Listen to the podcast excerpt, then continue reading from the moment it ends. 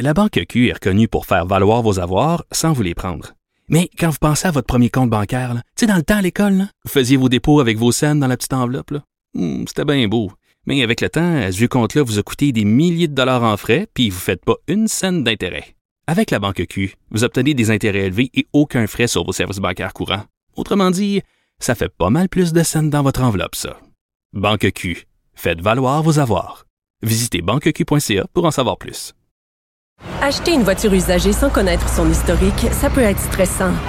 Mais prenez une pause.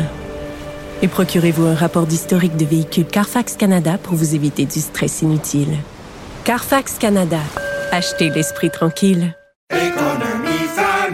Ici Ricardo. Et Émilie, marchand d'IGA. On a envie de vous inspirer à bien manger. À moins de 5 la portion. Suffit de repérer les produits valeurs sûres et de les cuisiner avec une de nos recettes. Les valeurs sûres, c'est bien pensé, hein? Bien sûr! Détails sur IGA.net. On est en train de virer fou, là. Mathieu Boccoté. Les règles, c'est pour le citoyen ordinaire, la volaille consentante qu'on peut plumer en toutes circonstances. Ça, les règles, c'est pour ces gens. Richard Martineau. C'est la queue qui agite le chien maintenant. Aïe, aïe, aïe, aïe, aïe. C'est la même logique qui s'applique dans tout et on n'en sort pas. La rencontre Martineau. Boccoté. Alors Mathieu, le corps des électeurs péquistes contre la souveraineté, explique-moi ça. C'est une étrange manière de lire ce sondage. Je te propose une autre grille de lecture qui me semble un peu moins euh, moqueuse. Il y a cinq ans, six ans, quatre ans, trois ans, l'idée de voir un parti souverainiste premier au Québec était devenue tout simplement inimaginable. Les souverainistes se voyaient comme des porteurs de flambeaux, des porteurs de témoins. C'est-à-dire, on va mourir, mais on est là pour s'assurer que l'idée ne meurt pas complètement les indépendantistes disaient un jour on aura besoin de nous, mais à vision à de notre génération, ça me semble inimagi- ça nous semblait inimaginable. Qu'est-ce qu'on voit aujourd'hui? Un parti indépendantiste qui a un discours explicitement indépendantiste, qui assume le combat pour l'indépendance, est premier dans les sondages. Alors, quel que soit ensuite parce que le discours des uns des autres, le fait central, c'est que la question de la souveraineté redevient, par simple effet mécanique, la question première de notre vie. La question nationale devient la question première de notre vie politique. Là, dans les prochains mois et les prochaines années, il va y avoir un effet d'agrégation qui manque depuis un temps. C'est quoi cet effet d'agrégation-là? C'est on a beaucoup parlé de laïcité ces dernières années. On a parlé d'immigration. On a parlé de langue. On a parlé de démographie. Mais on a, ne parlait pas du lien entre ça et le régime dans lequel nous évoluons. Les Québécois pratiquent une forme de souveraineté imaginaire. C'est comme si on était déjà indépendant, ce qui se passait à Ottawa ne nous concernait pas. Alors que dans les faits, sur toutes ces questions, le fait qu'on soit dans la fédération a un impact déterminant sur notre capacité de décider pour nous-mêmes. Donc, qu'est-ce qu'on va voir dans la prochaine année? Ça, j'en suis certain. Puisqu'on va être amené par le débat public va évoluer, va parler, on va parler de plus en plus de la question de la souveraineté, mais puisque les gens vont se poser la question, ils vont désormais pouvoir à nouveau aussi y répondre. Mais c'est dur de répondre à une question qu'on se pose pas. Et moi, ce que je vois dans ce sondage, de pro- donc je le dis, c'est central, c'est que la prochaine année, tout le monde va être obligé de revenir sur ce terrain. Et contrairement à ce que pensent les fédéralistes ou une partie des commentateurs, eh bien, la question de l'indépendance, ça peut, la fin d'indépendance peut augmenter. Donc, moi, je fais ma prédiction. Je le disais à Alexandre Dubé plus tôt. Je le dis devant toi. 7, sept- euh, 7 février 2025, l'appui à l'indépendance va être à 41, 42, 43, parce qu'on va avoir franchi un cap, franchi un seuil, un effet de bascule, et là, une dynamique nouvelle va s'engager. Est-ce que ça se peut que l'indépendance, on ne veut pas qu'elle meure, on veut qu'elle existe, mais comme menace, pas pour la mettre à exécution, mais seulement pour faire peur au Canada anglais, pour avoir comme un levier face à Ottawa? Il fut un temps, mais de moins en moins. C'est-à-dire, c'était la politique de Léon Dion, le père de Stéphane Dion. Euh, Léon Dion qui disait, oh, c'est la politique du couteau sous la gorge. Bon. Et euh, pour, pour forcer le Canada à bouger. Mais qu'est-ce qu'on a constaté, c'est que nos fédéralistes autonomistes, quand ils mettent le couteau sur la gorge, puis le Canada dit, vas-y, coupe, coupe, coupe. Eh ben, les, les, fédé- les fédéralistes québécois disent, oh bon, ok, de bord, ben, arrête, là, je joue plus, là. Et puis, il range son couteau.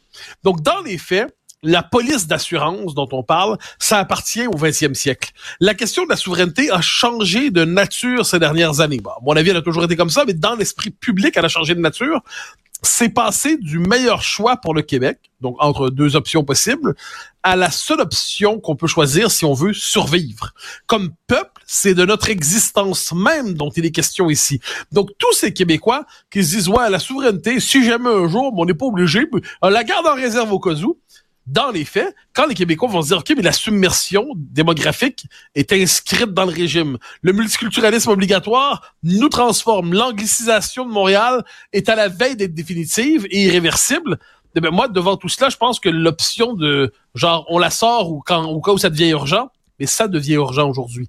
Et je, moi, je, moi qui a toujours été un souverainiste assez tragique, hein. c'est-à-dire j'étais un peu de l'école Maurice Séguin, l'école fondateur de l'école de Montréal, L'indépendance nécessaire mais impossible. Les Anglais sont nos maîtres, les Québécois sont condamnés à la médiocrité. Bon, j'étais pas exactement comme ça parce que je pensais qu'on pouvait la faire, mais je pensais qu'on payait le prix dans notre psyché collective de la domination coloniale qu'on a connue pendant deux siècles au moins. Mais aujourd'hui, je suis étrangement optimiste parce que je vois se remettre en place les éléments nécessaires à une accélération de l'histoire. Il se peut que je me trompe, mais pour l'instant, moi, ce que je sais, c'est que les centrales de sondage-là, les indépendantistes sont premiers dans les sondages au Québec. Pour le reste, pour le reste, je suis prêt à entendre les autres, les autres éléments. OK, je te propose une autre grille de lecture. Parce que toi, tu dis, bon, on a voulu récupérer de nouveaux pouvoirs face à Ottawa, ça n'a pas fonctionné, la loi 21 va être contestée, la loi 96, etc. Et c'est pour ça, soudainement, qu'on va vers le PQ. Ça, bon, toi, parce que tu t'aimes ça, la, la, Constitution, puis tout ça. Monsieur et Madame tout le monde, c'est qu'ils regardent le système de santé puis disent c'est tout croche. Puis regarde, c'est concret, là. C'est qu'ils disent, là, tu sais, ah. on va, c'est tout croche, l'État est tout croche, le gouvernement est tout croche. Puis on espère que euh, ça va être mieux géré par PSPP. C'est ça que monsieur et madame tout le monde se dit. Ils sont pas dans les arcanes, là, constitutionnelles, puis Mais, mais, c'est que tu as tout à fait raison. C'est que les, les, deux sont pas contradictoires. Les gens voient au quotidien que ça marche pas. Hein, la période fusionnelle sur le mode du, euh, presque genre de, de, de l'union du peuple avec son chef au moment de la pandémie, c'est derrière nous. On constate que ça fonctionne pas, mais ensuite, il faut, faut bien savoir vers qui se tourner. L'alternative, le, commun des mortels n'est pas complètement aveugle ni sourd non plus. Ils savent que le gars qui monte en ce moment, c'est un souverainiste. Ils n'arrêtent pas de le répéter. À moins de croire que les électeurs sont absolument étrangers au discours des politiciens qui les appuient, faut quand même prêter minimalement aux électeurs. Ils savent pour qui ils veulent voter en ce moment. Ensuite, moi, je crois aux tendances lourdes en politique. Les électeurs ne sont pas que des consommateurs de services publics. Qu'est-ce qui a fait que François Legault est passé de politicien pas très doué, euh, ancien homme d'affaires qui avait pas réussi vraiment sa conversion politique, à premier ministre aimé des Québécois? c'est quand il, nous a délivré les libéraux et quand il nous a donné la loi 21. Il a traduit politiquement une aspiration. Et à ce moment-là, il a répondu à une aspiration existentielle des Québécois. Puis quand il s'est tenu debout contre le, les, les, les, les, militants qui voulaient à tout prix qu'on se mette à genoux devant la théorie du racisme systémique, François Legault, à ce moment-là, a noué un lien avec son peuple. Puis quand il parlait clairement sur les questions d'identité d'immigration, les Québécois disaient « il nous défend ». C'est quand François Legault se détourne complètement de tout ça, dans un contexte par ailleurs où il n'y a plus de boussole politique au quotidien, que les Québécois se disent « bon instant, au-delà de tout, on te faisait confiance pour nous défendre comme peuple. Parce que les Québécois, à l'échelle de l'histoire, ont une attente envers le gouvernement du Québec, c'est qu'ils les défendent comme peuple. Ils savent qu'il y a des bons gouvernements, ils savent qu'il y a des mauvais gouvernements, ils savent que de temps en temps, il y a des bons premiers ministres, d'autres fois des mauvais, mais ils veulent que le premier ministre du Québec les défende. C'est pour ça qu'ils n'aimaient pas Philippe Couillard. Parce qu'ils savaient que Philippe Couillard ne les défendait pas comme peuple. François Legault les a défendus dans son premier mandat. Dans son deuxième mandat, on, essaie de comprendre pourquoi il s'est aplati à ce point-là. Donc, le nationalisme était en attente d'un nouveau véhicule. Puis ce véhicule-là, c'est le Parti québécois. Je dis pas qu'il n'y a pas d'autres raisons là-dedans. J'ai que la raison pour laquelle ça se tourne vers le PQ plutôt que le Parti libéral ou Québec solidaire, c'est quand même cette dimension-là. La doctrine Patrick je te propose ça. Écoute-moi bien, ah suis-moi bien. La doctrine Patrick Huard. Patrick Huard disait... non, non, mais regardez ça. Il disait, euh, une femme regarde un homme et le voit soudainement comme un étalon fougueux, indépendant, euh, qui est prêt à prendre le large et tout ça, lui met le grappin dessus, sort avec le mari et après ça veut le transformer en petit poney qui tourne autour d'un bâton. Est-ce que ça se peut que l'électorat dise Ah, c'est un souverainiste, on va voter pour lui, mais après ça, on va le domestiquer? On va le domestiquer, PSPP. Il va moins, il va moins vouloir prendre le large. il va devenir un bon gérant d'une petite province à l'intérieur du Canada. Parce que toi, tu dis, ils sont pas cons, les, Québécois. Ils savent qu'il est souverainiste, écrit en gros. Mais on dirait que pour les Québécois, c'est un détail, ça. C'est un détail Ah ben, ça- souverainiste. là. Je pense que ce l'est de moins en moins et je pense surtout, heureusement, heureusement que la vie politique d'un peuple ne s'organise pas exactement dans les schémas de la psychologie homme-femme selon Patrick Huard. Euh, je m'en, je m'en réjouis. Je dis pas que Patrick Huard a tort en tout dans ce domaine de l'existence. Je dis que, je dis que pour ce qui nous concerne, c'est-à-dire le choix d'un gouvernement, le choix d'un pays, il se peut que d'autres déterminants entrent en question.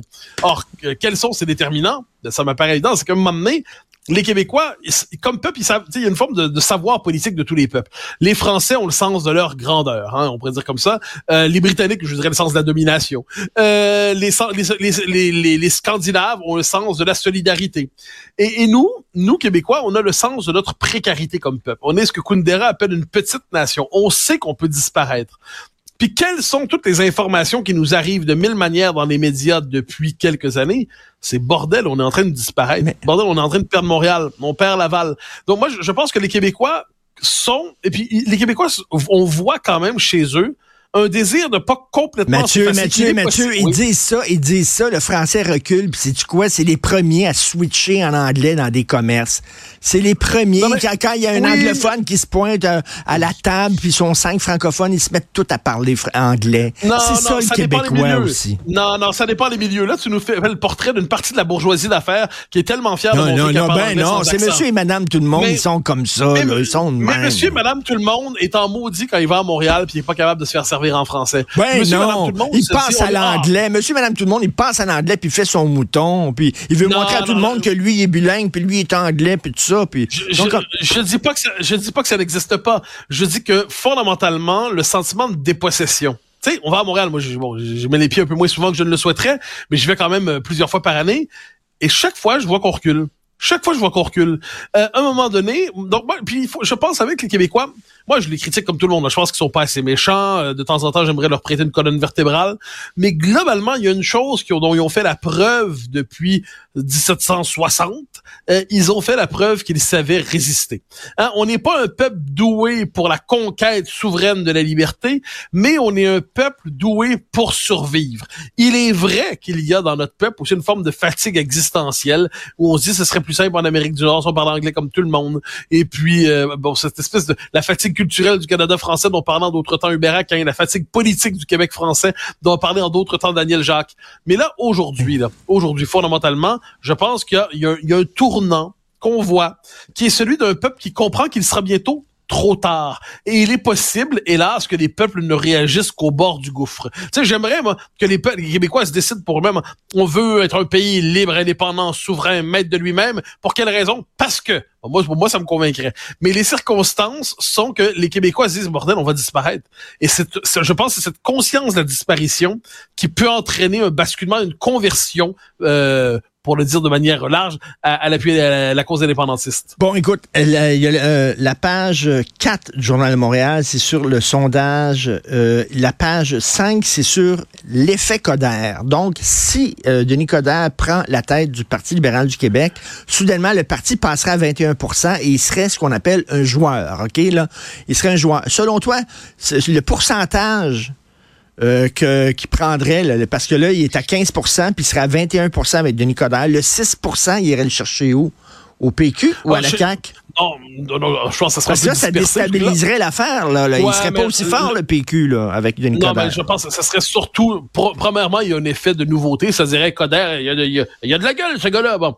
Puis ensuite, ensuite, il y a le moment qui me semble important. c'est excuse-moi, ça me fait rire. Effet de nouveauté avec Denis Coderre, il me semble que ça, Oui. ça va pas ensemble. Oui, parce que oui, parce qu'il était disparu du paysage à un moment donné, il revient. Là, on se dit c'est un personnage que on l'aime ou non, mais il y a une personnalité forte. On peut considérer qu'il y a un charisme, qu'on l'apprécie ou non. Mais ensuite, qu'est-ce qu'il va ramener politiquement à terme? S'il s'installe Il va ramener le vote des fédéralistes convaincus de la CAQ qui se disent on n'est même plus assez fédéraliste, euh, on n'est plus assez fédéraliste, et puis on est rendu presque PQ, puis on fait la course au nationalisme avec le PQ pour pas se laisser déclasser par lui. Donc on peut s'attendre à ce qu'il réussisse à rapatrier une partie du vote ultra-fédéraliste relié à la CAQ, mais tu connais ma thèse là-dessus. L'appui du Parti libéral auprès des francophones est structurellement bloqué pour d'excellentes raisons. Donc c'est un parti qui est ancré dans le vote anglophone et le vote assimilé aux anglophones. Et pour le reste, son potentiel de croissance est beaucoup plus limité qu'on le dit. Euh, on dit, écoute, Jacques Bouchard là, qui a fait là, les cordes sensibles du Québec. Hein? Alors, Jacques Bouchard disait, euh, l'Europe, les Européens, c'est la, la raison. Euh, les Américains, c'est l'action. Et les Québécois, c'est l'émotion.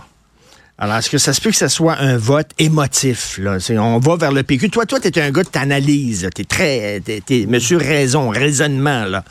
Mais les, les gens, ils vont par l'émotion, là. Ils sont, ils sont déçus. sûr, mais- Ils sont déçus de Legault. Euh, le Parti libéral, euh, bon, ils sont, sont, sont moribonds. Ils veulent pas voter QS. Fait que, regarde, le reste, le reste PSPP, là. C'est strictement un vote émotif. là. Bien sûr que non. C'est aussi un vote émotif, mais on a tous un vote émotif. On a tous, on est tous mus par des émotions politiques. On y a tous un certain récit qui nous anime ou non. Bon ça, moi j'ai pas de avec ça. Le fait est que cette question-là, si on se la posait il y a quatre ans, l'option PQ n'était plus sur le radar. Faut juste le garder à l'esprit. On écrivait sans arrêt la rubrique nécrologique du PQ. J'ai dû l'écrire à deux, trois reprises moi aussi. Et là, qu'est-ce qu'on voit aujourd'hui? Il se tourne vers lui. Donc, c'est la preuve, le changement de fond, il est là. Puis, qu'importe, je, suis un indépendantiste dé- déclaré, il n'y a pas de souci, mais sur le simple plan d'analyse politique, le fait qu'un parti que l'on disait moribond, aux soins intensifs, aux soins palliatifs, soit désormais le premier dans les sondages, ça veut dire que ce parti-là est redevenu pertinent. Et à moins de croire que les Québécois vivent justement, tu sais, c'est de l'émotion, mais pourquoi leur émotion ne les porte pas vers le rouge incandescent du Liberal Party of Québec? Pourquoi ça ne les tourne pas vers les chants romantiques de QS qui sont pas soutenus par à peu près toute la colonie artistique? Eh bien non, ils se tournent vers le Parti québécois. C'est peut-être, peut-être, peut-être parce que l'émotion politique des Québécois est une émotion nationale, puis elle se cherche un débouché ailleurs de la CAQ qui propose aujourd'hui un nationalisme euh, un peu, euh, on pourrait dire, fade. Merci beaucoup. Écoute, il reste encore du temps avant les élections. Mathieu, à demain. Bonne journée, Mathieu. Bye bye. Salut.